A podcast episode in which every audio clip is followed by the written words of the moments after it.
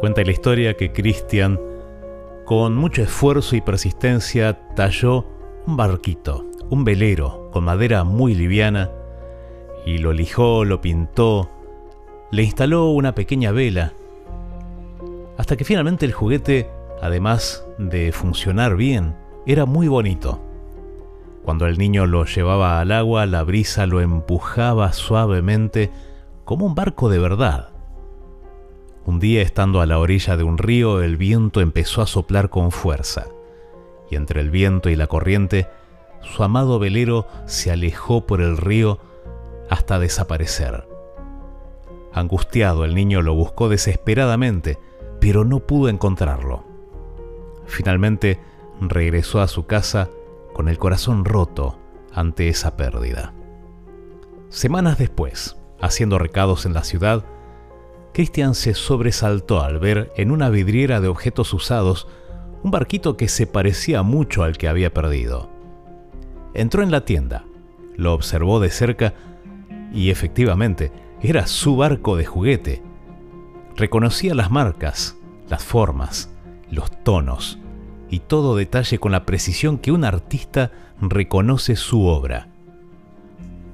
Cuando el tendero se acercó, el niño exclamó con seguridad, Ese barco es mío, yo lo fabriqué y se lo llevó el río.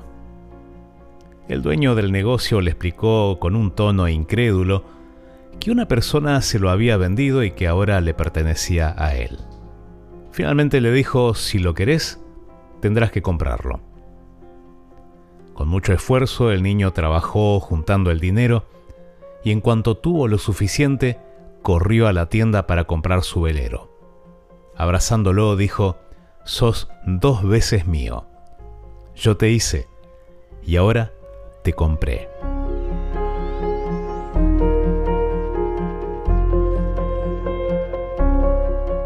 Vos y yo fuimos creados por Dios y el plan de Dios para nosotros era muy diferente a lo que tenemos hoy.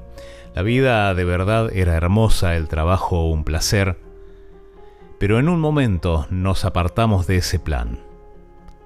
El viento sopló, la corriente nos arrastró lejos de Dios hasta que nos perdimos. Y fuimos a parar a un almacén de trastos viejos usados. Y desde entonces Dios te busca, nos busca a cada uno de nosotros. Y cuando Dios le reclamó al dueño de este almacén, él le dijo que éramos suyos, que nosotros lo habíamos elegido, así que Dios tuvo que pagar por nuestro rescate. Y lo pagó con su sangre. Ahora te pregunto, ¿querés quedarte tirado entre los trastos viejos, en medio de la basura?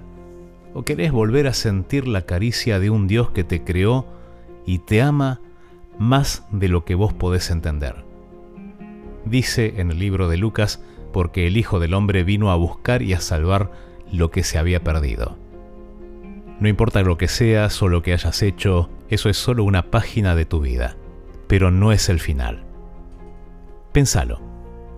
Vení que te cuento.